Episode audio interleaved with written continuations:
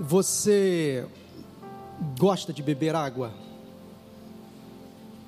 Hum? Quantos litros de água você bebe por dia? Já parou para calcular? Quando você está com sede, obrigado. Quando você está com sede, o que você bebe para matar a sede? Você prefere refrigerante, suco ou uma outra bebida qualquer? Ah, nada se compara com certeza à água quando estamos com sede. Dizem os especialistas que nós precisamos beber diariamente cerca de 2 litros de água, porque é preciso haver um equilíbrio no organismo entre a água que perdemos e a água que precisa ser reposta. E é preciso beber água, e eu já estou aqui abrindo meu copo de água. A propósito, amanhã, não sei se você sabe, dia 22 de março, comemora-se o Dia Mundial da Água. Pastor Paulo também é cultura. Essa data foi instituída pela ONU, a Organização das Nações Unidas, em 1992 e é destinada à discussão sobre os diversos temas relacionados à preservação deste importante bem material. Mas por que a ONU se preocupa com a água, se sabemos que cerca de dois terços do planeta Terra, que deveria se chamar planeta Água, é formado por este líquido tão precioso. A razão é que apenas, observem, cerca de 0,008% do total da água do nosso planeta é potável, é própria para o consumo e é uma água acessível. Grande parte das fontes estão sendo contaminadas, poluídas e degradadas pela ação predatória do homem.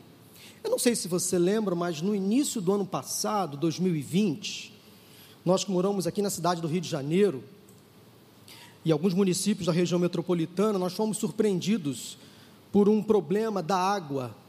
Você lembra dessa, dessa fase? a água que é distribuída pela companhia de abastecimento. E neste ano, 2021, o problema voltou, em janeiro.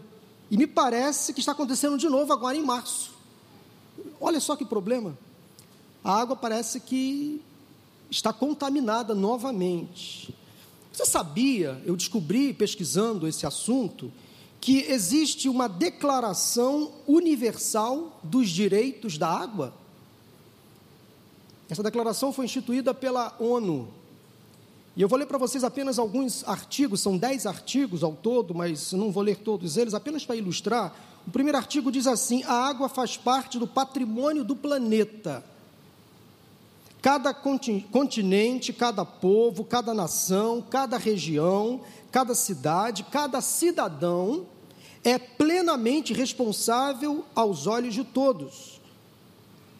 O terceiro artigo diz assim: os recursos naturais de transformação da água em água potável são lentos, frágeis e muito limitados. Assim sendo, a água deve ser manipulada com racionalidade, precaução e parcimônia.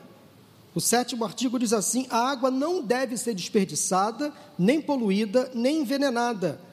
De maneira geral, sua utilização deve ser feita com consciência e discernimento para que não se chegue a uma situação de esgotamento ou de deteriorização da qualidade das reservas atualmente disponíveis. E o décimo artigo diz assim: o planejamento da gestão da água deve levar em conta a solidariedade e o consenso em razão de sua distribuição desigual sobre a terra. Então, precisamos preservar a nossa água, economizar água, valorizar a água. E falando em água, abra sua Bíblia no Evangelho de João, no capítulo 4.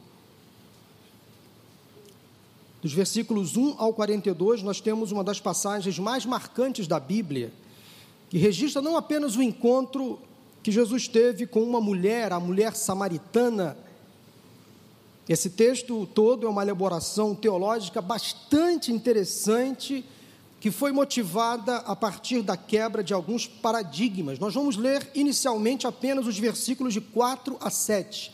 Acompanhe na sua Bíblia, no seu aparelho de celular, no seu smartphone. Evangelho de João, capítulo 4, de 4 a 7. Mantenha sua Bíblia aberta, por favor. Era-lhe necessário passar por Samaria. Assim chegou a uma cidade de Samaria chamada Sicar, perto das terras que Jacó dera a seu filho José. Havia ali o poço de Jacó. Jesus, cansado da viagem, sentou-se à beira do poço. Isto se deu por volta do meio-dia. Nisso veio uma mulher samaritana tirar água. Jesus disse-lhe: Dê-me um pouco desta água. Jesus e os discípulos estavam caminhando de Jerusalém a Galiléia e Jesus escolheu um caminho mais curto, indesejado, com certeza para os judeus.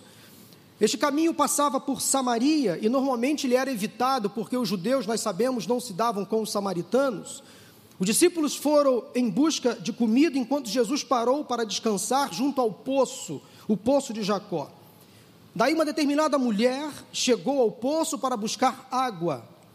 Encontrou ali um homem sentado. O normal seria ela pegar a água, voltar para sua casa rapidamente, ignorar a presença daquele homem, mas ela foi surpreendida quando aquele homem iniciou um diálogo.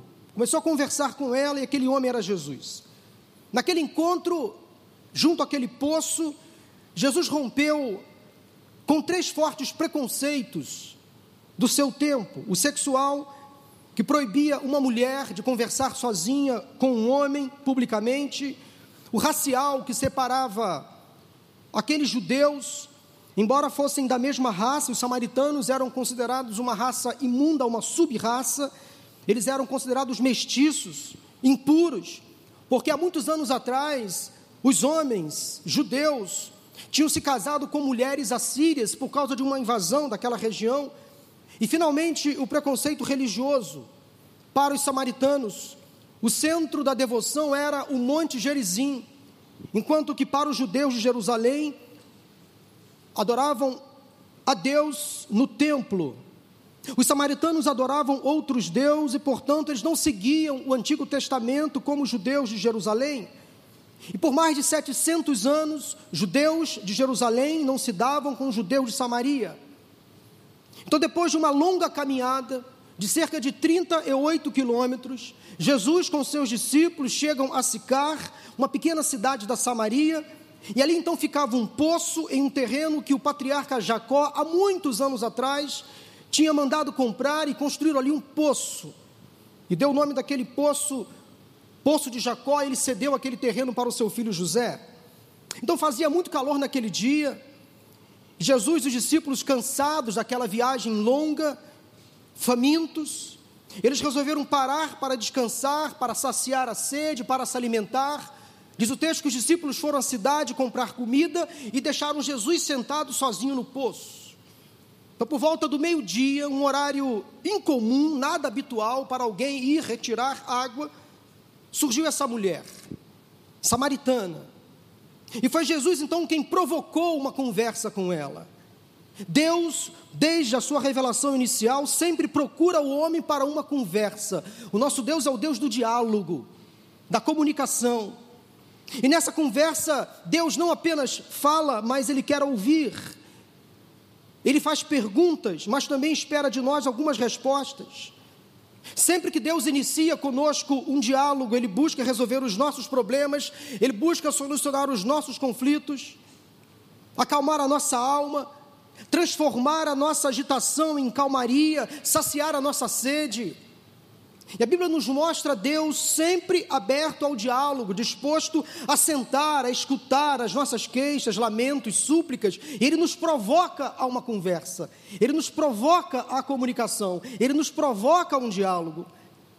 Aquela mulher que não queria conversa naquele dia, ela foi provocada por Jesus.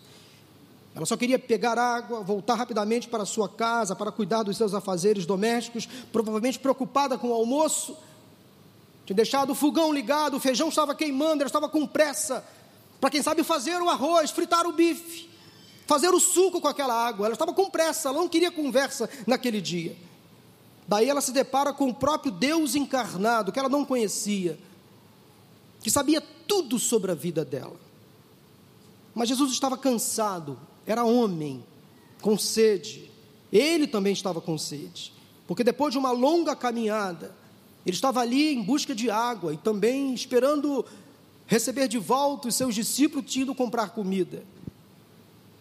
Enquanto aquela mulher queria apenas pegar água, talvez para beber ou para fazer algumas tarefas da sua casa, ela se encontra com um estranho.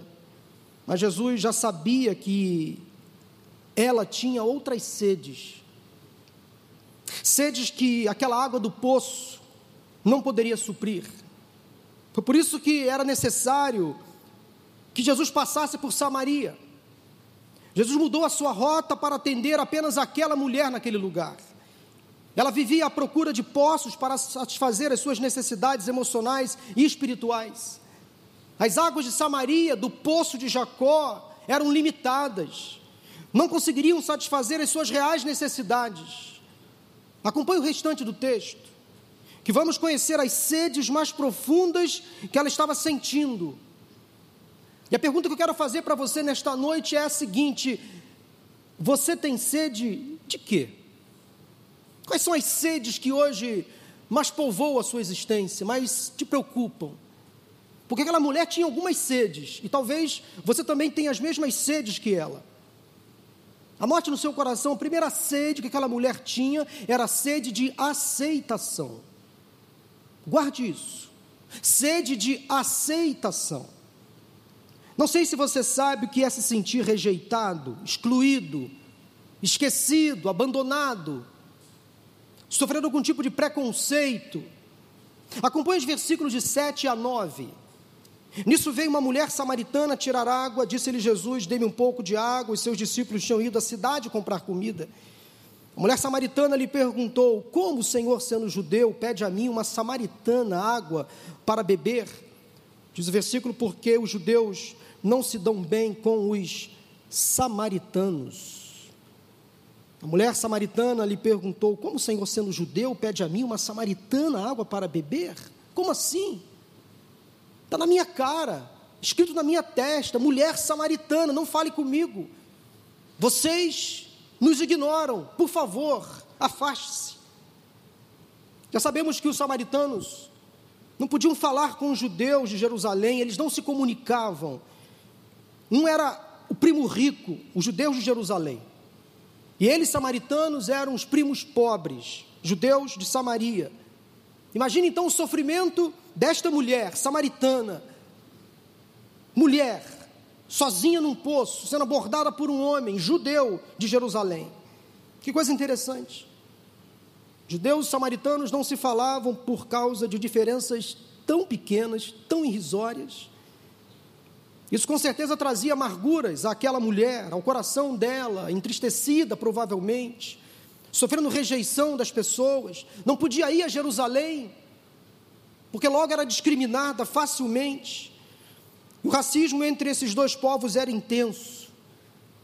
E preste atenção: se amanhã será o Dia Mundial da Água, hoje é comemorado, se você não sabe, o Dia Internacional contra a Discriminação Racial mas uma prova cultural. É o Dia Internacional contra a Discriminação Racial. Há pessoas que sofrem discriminação racial no nosso país. Nós estamos recebendo hoje, por exemplo, no país, principalmente em algumas cidades do norte, muitos haitianos, venezuelanos, aqui no Rio de Janeiro, depois da Copa do Mundo e das Olimpíadas, nós temos aqui no nosso bairro, inclusive, muitos moradores de rua, argentinos, colombianos, bolivianos, chilenos, peruanos, que estão aí pelas ruas, sofrem preconceitos raciais. o nosso povo é um povo que, infelizmente, é preconceituoso. Infelizmente. A ida ao poço de Jacó para a mulher samaritana era uma tentativa de aplacar a tristeza profunda que existia dentro dela. Esse poço fazia com que ela não precisasse se misturar com os judeus, porque ela estava ali num horário incomum, era bem próxima à entrada da sua cidade. Ela, como muitos outros samaritanos, havia sido ferida por eles, era muito fácil não se dar com eles, ela não queria se misturar com os judeus de Jerusalém, ela queria manter distância. Em vez de promover a paz, ela mesma queria distanciamento. Tudo que ela queria, no fundo, no fundo, era poder ser aceita, sem preconceitos. No fundo, no fundo, ninguém gosta de sofrer preconceito. Não era pecadora por ser samaritana. Ela tinha apenas nascido a alguns quilômetros de Jerusalém. Então, por toda a sua vida, carregava uma marca, uma marca que ninguém conseguia retirar: ser samaritana. Tudo que no fundo, no fundo ela queria era receber a atenção das pessoas, ouvir e ser ouvida. Tudo que ela queria era receber um abraço, um gesto de afeto, ser sem ser julgada. Você conhece alguém ou quem sabe você é alguém como esta mulher que anda sedenta de aceitação, sofrendo rejeição, preconceito de alguma forma. Há pessoas que sofrem, como eu já disse, preconceitos por causa da raça, mas há outras que sofrem preconceitos por causa da condição econômica, por causa da cor da pele, peso do corpo, alguma doença, ou se é portadora de alguma necessidade especial. Há pessoas que sofrem preconceito por causa da religião, da opção política e de outras questões sérias. O mundo está tentando nos dividir o tempo todo. Somos uma só raça, meus irmãos, a raça humana. Vamos parar com essas brigas, com essas polarizações. Todos somos criaturas do mesmo Deus, o Criador. Somos diferentes, sim, precisamos respeitar para sermos também respeitados, sem posições militantes e ideológicas. Não se combate um preconceito com outro preconceito. Nós somos iguais. Chega de guerra. O antigo hino diz assim: haja paz na terra, a começar em nós, a começar em mim e em você. Paremos com essas disputas, por favor. Usemos as nossas redes sociais para promover a paz, menos polarizações, menos ideologias, mais união, mais amor, é o que precisamos. Por favor. Aquela mulher sentia isso na pele, sofrendo rejeição, abandono, ela precisava de ser aceita, ela estava com uma sede tremenda de ser aceita. Aquela mulher vivia amargurada, o que fazia aumentar a sua alma contaminada fluía dela uma água, uma água poluída, imprestável. Com certeza vivia traumatizada, infeliz, distanciada de tudo de, ou de todos, porque quem sofre preconceito despeja preconceito. Quem sofre retaliação despeja retaliação. A palavra de Deus nos diz em Hebreus capítulo 12, versículo 15: Cuidem que ninguém se exclua da graça de Deus, que nenhuma raiz de amargura brote, cause perturbação, contaminando muitos. Estou me lembrando agora que há alguns anos eu fui fazer uma viagem missionária com Maura para cuidar de alguns missionários. Nós fomos a Portugal, depois fomos à Espanha, depois fomos a Senegal, ao Senegal. E fomos ali em Dakar visitar os nossos missionários Humberto e Elis. Nós fomos passear com Humberto e Elis no centro de Dakar. Interessante que, pela cultura muçulmana, os homens têm que andar à frente das mulheres. Eu, como sou acostumado a andar de mãos dadas com a Maura, fiquei me sentindo assim, meio que está faltando alguma coisa do meu lado. Ficava puxando a Maura, mas ela estava a um metro de distância. Mas tive que respeitar a cultura local. Mas nós sofremos muito preconceito racial naquele lugar. Os africanos nos discriminaram por causa da nossa cor da pele. Depois nós fomos visitar a ilha de Goré, onde Mandela ficou preso. Dali, dali os, os, os negros africanos partiam em navios para a América para serem aqui escravizados. Então, entendendo um pouco daquela história da escravidão africana, eu entendi um pouco do que eles estavam querendo me passar. Eu senti ali discriminação racial. A minha cor, a cor da minha pele, de uma certa forma, incomodou aqueles africanos. Eu e Maura nos sentimos ali completamente discriminados. Mas eu entendi, eu compreendi perfeitamente. E não precisei fazer terapia por isso, graças a Deus. A minha bisavó é escrava, eu tenho disso um grande orgulho. Mas há pessoas, meus irmãos, que sofrem, sofrem por isso. Uma série de discriminações, preconceitos. Isso marcam a vida da pessoa, machucam a vida da pessoa. Imagina aquela mulher se sentindo assim naquele dia, com uma sede tremenda de ser aceita. Se você está precisando de aceitação, a palavra de Jesus para você hoje é a seguinte: venham a mim, todos os que estão cansados, sobrecarregados, eu lhes darei descanso. Tomem sobre vocês o meu jugo, aprendam de mim, pois sou manso e humilde de coração, e vocês encontrarão descanso para as suas almas, porque o meu jugo é suave e o meu fardo é leve. Há uma sede de aceitação dentro de você.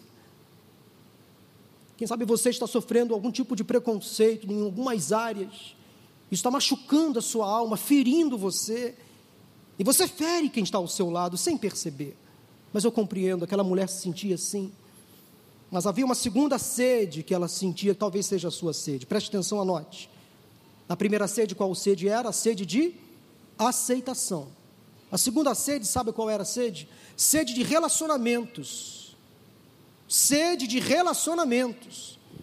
Essa sede era tão séria e preocupante como a anterior. Porém, ela era um pouco mais complexa porque envolvia outras pessoas. E esta sede de relacionamentos fazia daquela mulher uma mulher insaciável. Não se assuste com esse termo, vou explicar. Ela era uma mulher insaciável. Não era ninfomaníaca, por favor, mas era insaciável. Por alguma razão que desconhecemos. Versículos 16 a 18 diz assim: Ele, Jesus, lhe disse: Vá, chame o seu marido e volte. Ela respondeu: Não tenho marido.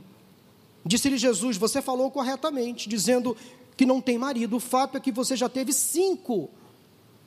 E o homem com quem você vive agora não é o seu marido. O que você acabou de dizer é verdade, disse Jesus para ela. O texto é muito claro, não temos como fazer rodeios.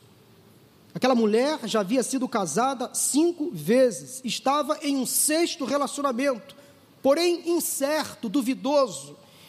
Ela estava com um homem, porém não era casada. A bem da verdade, as trocas de marido não lhe ajudaram muito. E ela estava novamente num outro relacionamento em busca de alguém que lhe preenchesse, que lhe completasse, que lhe fizesse feliz. Não sabemos as razões para tantos fracassos nos relacionamentos afetivos. Não podemos julgar essa mulher de forma alguma só Deus sabe a intenção de alguém quando se separa, o problema que vive dentro de casa. Interessante que essa parte do diálogo, ela foi curta. Sabe por quê? Interessante como Jesus conhece o interior humano, né? Porque Jesus sabia que essas questões de relacionamentos familiares mal resolvidos, fracassados, sempre machucam as pessoas. Não é fácil passar por um divórcio. Não é fácil. Sempre há muito sofrimento quando uma crise no casamento acaba em separação. Sempre há muito sofrimento quando uma crise no namoro faz com que o sonho de um casamento termine. Sempre há muito sofrimento quando os pais enfrentam uma crise com os filhos. Ninguém quer expor o problema. A nossa intenção é passar uma imagem de família perfeita. Daí, quando o caos atinge a nossa casa, a gente tenta fazer cara de paisagem, porque não é fácil lidar com problemas familiares, não é fácil, dói na alma. São os nossos entes mais queridos, estão conosco o tempo todo. Não é fácil viver uma crise familiar, eu sei disso. Bate no meu gabinete centenas, centenas de casos por ano de crises familiares. Crises familiares, principalmente aquelas que interrompem sonhos, projetos, geram muita dor, muito sofrimento. Sabemos que há muita dor quando os fracassos, os erros das pessoas são expostos, por isso que Jesus não quis expor o problema daquela mulher, ele encurtou o diálogo, ele percebeu que ela estava muito constrangida em falar sobre aquilo. Não quero especular os motivos que levaram aquela mulher a ter cinco maridos e a estar num sexto relacionamento insegura, insatisfeita, não era casada, estava sendo exposta. Talvez aqueles cinco maridos anteriores fizeram aquela mulher sofrer muito. Quem sabe ela sofreu agressão verbal, agressão física, violência doméstica, não sabemos. E temos combatido isso. Talvez ela mesma tenha cometido alguns erros, escolhas equivocadas. Talvez ela e os maridos não investiram no relacionamento e trataram o que deveria ser permanente como temporário. O certo é que ela ainda estava sedenta em sofrimento, em busca talvez de um sexto, de um sétimo, de um oitavo. Portanto, se você vira uma pessoa cabisbaixa, de semblante entristecido, por causa de relacionamentos afetivos fracassados, não critique, não condene, não julgue. Se você vira uma pessoa buscar água ao meio-dia no poço, não condene, não julgue, não critique. Porque talvez essa pessoa está sofrendo muito por causa dos fracassos familiares. Não faça acusações, não condene, apenas compreenda. Tenha empatia. E sabe o melhor que eu e você podemos fazer para uma pessoa que está num relacionamento fracassado? É orar por essa pessoa. Clamar a Deus misericórdia. Quem sabe por restauração. Mas nunca jogue pedra. Nunca joga pedra nos filhos dos outros, nos pais dos outros, nos irmãos dos outros, no cônjuge do outro, no fracasso familiar do outro. Não faça isso, porque não existe família perfeita. Só quem sabe enfrenta um luto familiar, por exemplo, enfrenta um problema com os filhos, com as drogas, sabe o que é isso. Só quem sabe quando enfrenta um cônjuge com doença, depressão, sabe o que é isso. Acredito nesse texto, e eu creio que Jesus estava ali apenas amenizando, minimizando o sofrimento daquela mulher. Só Deus sabia o que aquela mulher estava passando. Mas hoje, meus irmãos, eu vejo uma cobrança muito exagerada por felicidade, por perfeição. Nós somos cobrados a sorrir o tempo todo, a mostrar que as coisas estão bem. E as redes sociais estão tirando a nossa transparência. Estamos sendo obrigados a mostrar o que não somos e o que não temos. A interação virtual é importante, mas não é tudo. Nada substitui a proximidade física, o toque, o abraço, a aproximação. Acredito que muitas das pessoas com quem nos relacionamos diariamente escondem segredos, que não querem admitir, ou que guardam há muito tempo e querem expor uma vida perfeita, uma vida fake editada, Daí, quando essa vida é desmascarada, vem a depressão, vem o sentimento de culpa. Porque as pessoas querem mostrar o que não são, o que não têm. Daí vem depois toda aquela sensação de fracasso. Se você não se casou, ou está separado, ou divorciado, ouça o seguinte, preste atenção, é uma tese que eu defendo, eu compartilho desta tese aconselhando casais de namorados ou pessoas divorciadas, ou até mesmo pessoas casadas. A verdadeira plenitude, satisfação e realização que nós tanto procuramos em pessoas, devemos transferir para Cristo. Para Cristo. Não é uma outra pessoa que vai te completar totalmente, não é o casamento que vai te completar, é Cristo quem nos completa. Dele vem a nossa satisfação. Só Ele é capaz, é capaz de satisfazer você totalmente, porque Ele disse: Eu vim para que tenham vida e a tenham plenamente. A recomendação do apóstolo Pedro também é válida. Lancem sobre ele toda a sua ansiedade, toda a sua necessidade, preocupação, sonhos, projetos, desejos, porque ele tem cuidado de vocês. A sede daquela mulher é a sede de relacionamentos. E quem sabe há nesta noite aqui homens e mulheres também em busca de alguém, de uma outra pessoa que possa satisfazer os seus desejos, as suas necessidades. É justo, é perfeitamente possível você pensar dessa forma, mas não canalize nesta outra pessoa toda a sua plenitude, toda a sua realização. Ninguém vai completar você totalmente a não ser Cristo Jesus.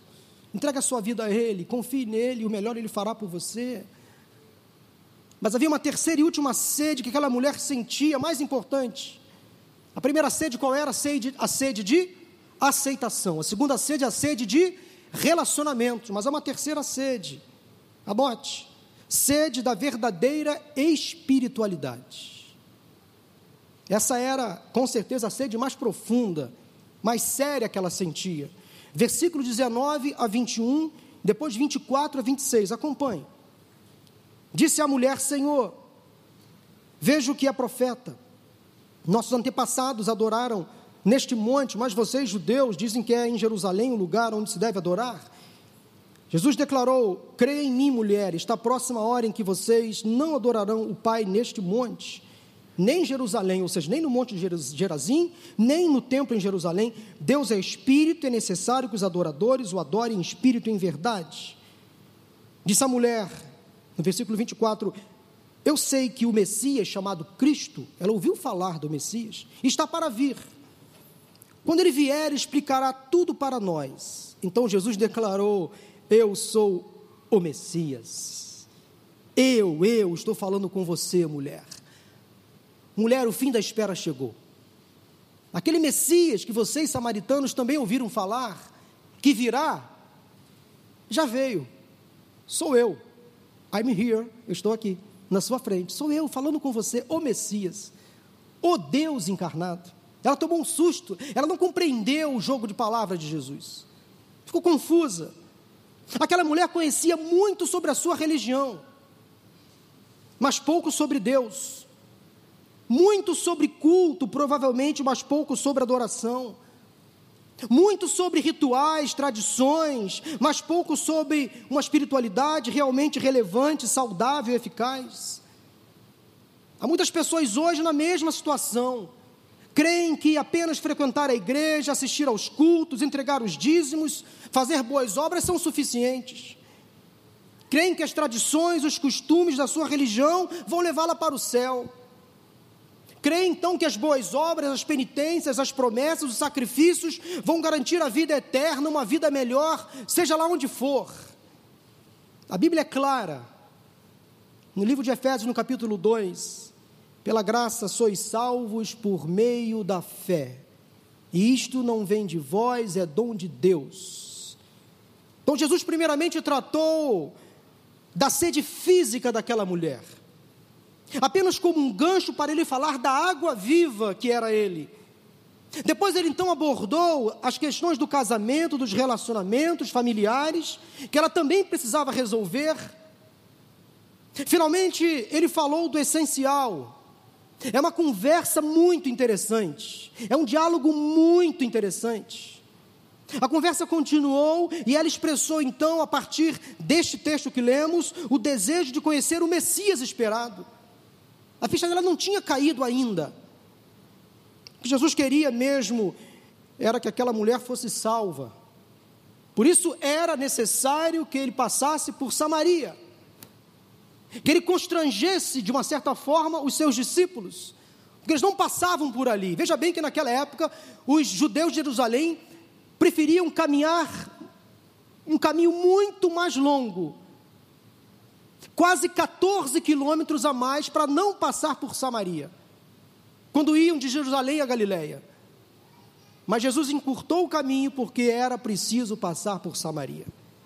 Bastou Jesus se revelar àquela mulher, para ela reconhecê-lo como Messias. Então, ali naquele momento, daquele diálogo, ela reconheceu que aquele homem do poço não era um homem qualquer, era o próprio Deus, o Cristo ao lado dela, conversando com ela. Ela reconheceu Jesus como Senhor e Salvador, todas as suas sedes foram ali tratadas imediatamente. Então, imediatamente, diz o restante do texto, que ela deixou o cântaro, ela esqueceu da sede, esqueceu da comida no fogo, esqueceu da casa que tinha para arrumar, da limpeza que tinha que fazer, ela deixou o cântaro, isso é muito significativo. Deixou o cântaro, o que, que ela fez? Não foi para casa, foi para a cidade avisar aos outros samaritanos o que ela tinha descoberto. Eu encontrei um homem sem igual. Meus irmãos, essa é a beleza do Evangelho de Jesus. Uma vez salva, transformada, ela estava pronta para levar os outros à salvação, a mesma transformação que ela ali adquiriu. Uma vez evangelizada, ela estava pronta a evangelizar. Então, como resultado daquelas, daquelas sedes verdadeiramente supridas em Cristo, Através do testemunho daquela mulher, muitos samaritanos creram em Jesus. E saíram da cidade, foram ao poço e viram Jesus face a face. Conheceram Jesus. Quero dizer uma coisa para você: religião não salva ninguém. Porque em nome da religião muitos matam e morrem. Religião sem Cristo, sem a cruz, a religião vazia e sem esperança. Porque Jesus é o caminho, a verdade e a vida, e somente Ele nos conduz a Deus, ao céu, Ele é água viva. Ele é água viva. Eu não sei onde você tem buscado a solução para os seus problemas espirituais, emocionais. Eu não sei quais são as sedes que incomodam a sua alma. A Bíblia diz que há caminhos que parecem certo ao homem, mas no fim conduz à morte. Eu já quero concluir essa palavra. Porque Jesus disse àquela mulher nos versículos 14 e 15: Quem beber da água que eu lhe der, nunca mais terá sede, ao contrário da água que eu lhe der, se tornará nele uma fonte da água a jorrar para a vida eterna. Quando aquela mulher, a mulher samaritana, resolveu experimentar da verdadeira água, água viva que só Jesus tinha à disposição, e a partir do momento que ela creu nas palavras de Jesus, a sua vida foi transformada. Ela voltou ao seu povoado, falou de Jesus, e muitos outros creram. E o mesmo pode acontecer com você nesta noite. Eu não sei, mulher, eu não sei, homem, quais são as sedes que você tem na sua alma hoje o que você mais busca, o que você mais necessita. Mas o fim da espera chegou. O fim da sede que você sente, que você passa, ela só é finalizada em Jesus. Entrega a sua vida a Cristo nesta noite. Confessa a Ele as suas sedes, suas necessidades, seus desejos. Que você será suprida, suprido saciada, saciado, e o melhor, uma transformação acontecerá na sua vida e você estará deixando o cântaro e você correrá em direção à proclamação do Evangelho de Cristo, e muitos conhecerão o mesmo Cristo que saciou a sua sede, que resolveu os seus problemas. No mesmo Evangelho de João, no capítulo 7, versículo 38, Jesus disse: Quem crer em mim, como diz a Escritura, do seu interior fluirão rios de água viva. Você se tornará um poço de água viva e através de você, muitas pessoas terão o mesmo experimento que você teve. Feche seus olhos e vamos orar. Quero convidar aqui o grupo de cânticos. Eu queria, nesse momento de culto, de celebração, falar a você que está nos assistindo pela internet, ou quem sabe aqui neste auditório, homem ou mulher. Quem sabe algumas sedes que você ainda não conseguiu saciá-las completamente. Afinal, você tem sede de quê? De aceitação? De relacionamentos? De uma verdadeira espiritualidade? Ou quem sabe há uma outra sede dentro de você que não foi citada aqui, mas você sabe. Eu não sei quais são as sedes que você tem hoje. Eu tenho absoluta certeza que todas elas podem ser supridas na presença de Cristo Jesus. Eu quero convidar aquelas pessoas que querem entregar as suas sedes aos cuidados do Deus Todo-Poderoso, para Ele tratar, resolver, curar a sua alma, talvez através de feridas que você acumulou ao longo da vida. Sabe, você busca em uma religião, em uma prática religiosa, algo para satisfazer as suas necessidades e ainda não encontrou. Mas você já ouviu falar de Jesus, mas nunca teve com ele uma experiência pessoal, de sentar com ele no poço, ouvir as suas palavras. Ele chama você para uma conversa.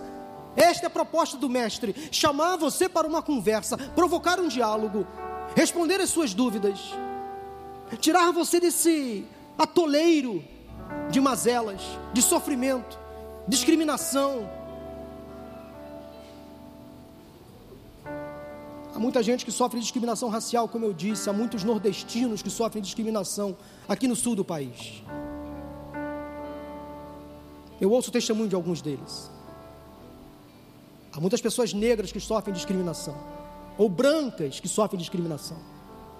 Nós que somos evangélicos também sofremos discriminação. Há uma cristofobia crescente por aí. O nosso povo é um povo que gosta de taxar, discriminar. Estamos sendo divididos o tempo todo. Nós não podemos fazer parte desse grupo que divide. Temos que unir as pessoas. Nós somos um só povo, uma só raça. Somos todos criaturas de Deus. O nosso sangue tem a mesma cor. Quando morrermos e formos sepultados,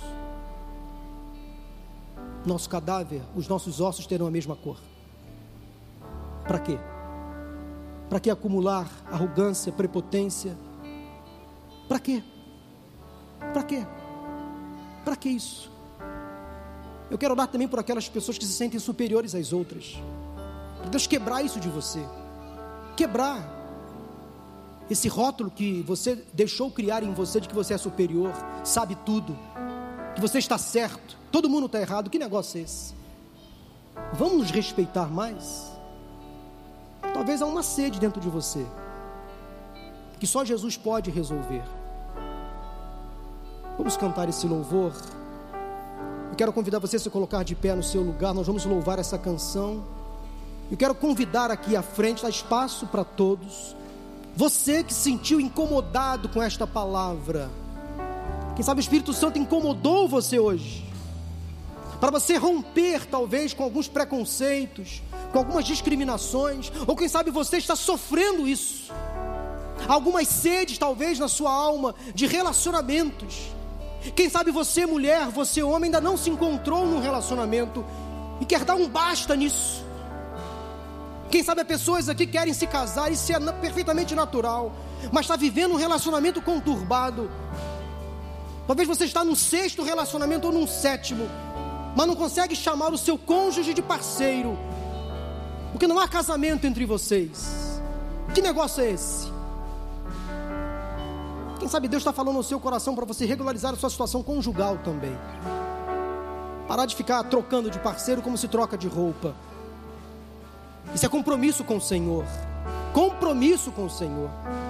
Eu não sei de que forma Deus está ministrando ao seu coração uma palavra, mas se há sedes dentro de você, que você percebe hoje que só Jesus pode suprir, eu quero chamar a sua atenção para você tomar uma decisão de fé nesta noite, homem ou mulher a sair do seu lugar, pedir licença a quem está ao seu lado e vir aqui, confessar para Deus as suas sedes, entrega para Ele, Ele vai tratar. Sai do seu lugar enquanto nós cantamos esse louvor. Pode vir aqui em nome de Jesus, nós vamos orar. Pode vir em nome de Jesus. Existe um rio, Senhor, que flui do grande Pode vir, eu sei que é difícil tomar essa decisão, mas pode vir em nome de Jesus, não tenha vergonha. Quais são as sedes que você carrega hoje? Você tem sede de quê, afinal? Pode vir aqui em nome de Jesus, pode vir. Isso, pode vir. Há mais alguém? Sai do seu lugar, vem aqui. Confessa a Deus as suas sedes, todas elas. Pode vir em nome de Jesus, vamos orar por você. Há mais alguém? Pode vir, isso, pode vir. Quais são as sedes que você carrega? Você tem sede de quê, afinal?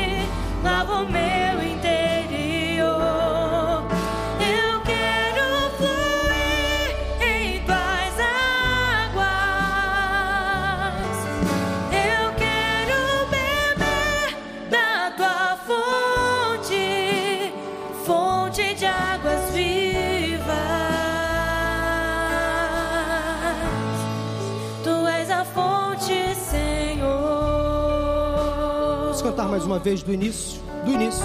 Se você sente o desejo no seu coração de confessar a Deus as suas sedes, seja elas quais forem, sai do seu lugar e vem aqui. Nós vamos orar por você. Não tenha vergonha. Vamos cantar mais uma vez esse louvor. É de licença quem está do seu lado. Vem aqui, nós vamos orar. Ajuste na sua vida. Você precisa fazer com Deus. Vem aqui em nome de Jesus.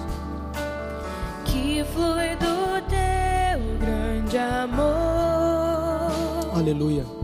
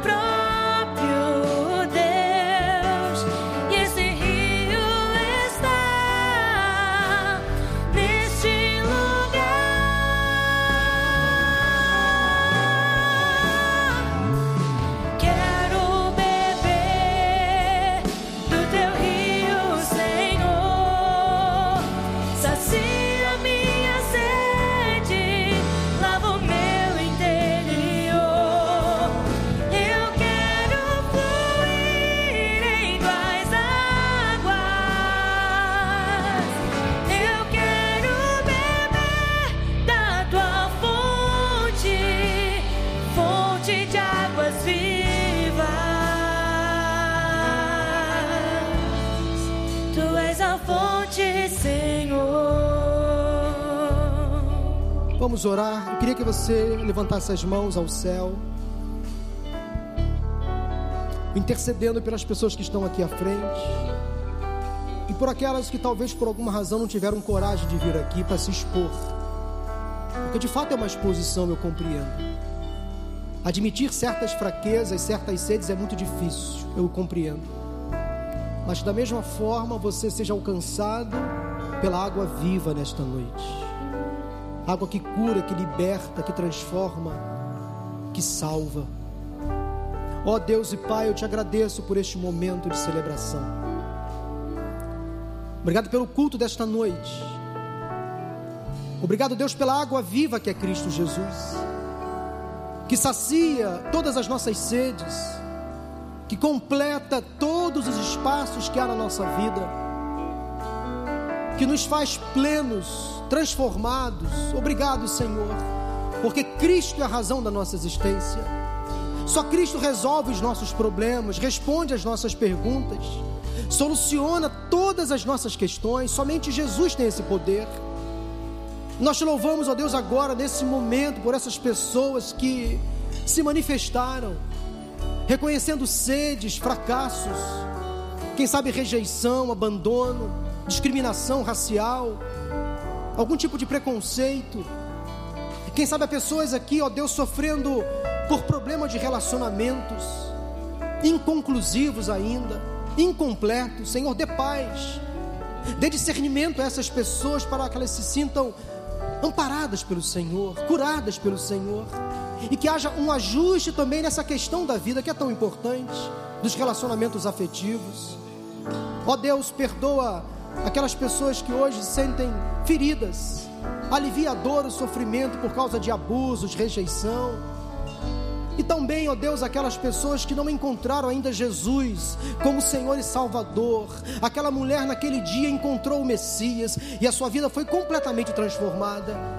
Se alguém hoje reconhecendo Jesus como Senhor e Salvador agora, que essa pessoa seja batizada com teu Espírito Santo, completamente transformada, e que ela saia daqui deixando o cântaro e correndo em direção ao mundo para falar de Jesus, para transformar a realidade ao seu redor e que através deste compromisso, desta transformação, outras pessoas possam conhecer o mesmo Cristo que transformou a vida desta pessoa.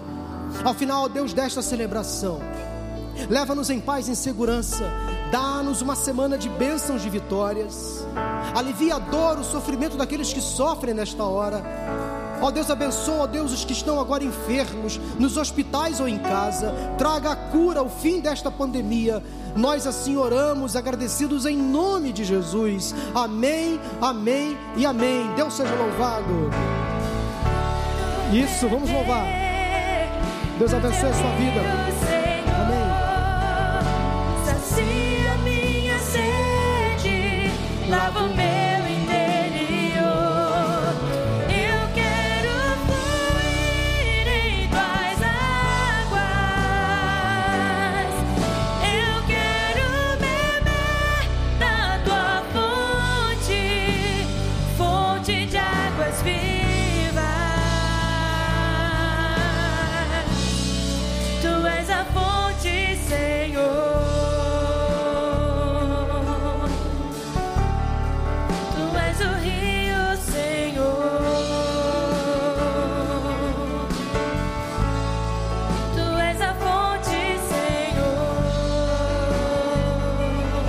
faz o rio, Senhor?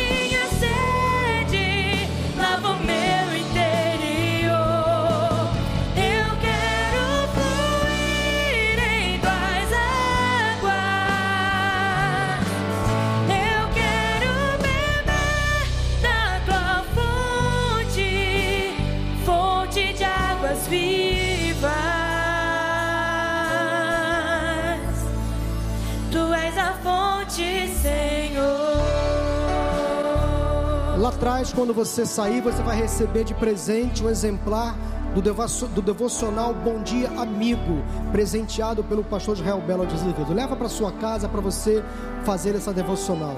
E que o Senhor te abençoe e te guarde. Que o Senhor faça resplandecer o seu rosto sobre ti e tenha misericórdia de ti. Que o Senhor sobre ti levante o seu rosto e te dê a paz. Boa semana em nome de Jesus. Vamos em todos em paz. Amém.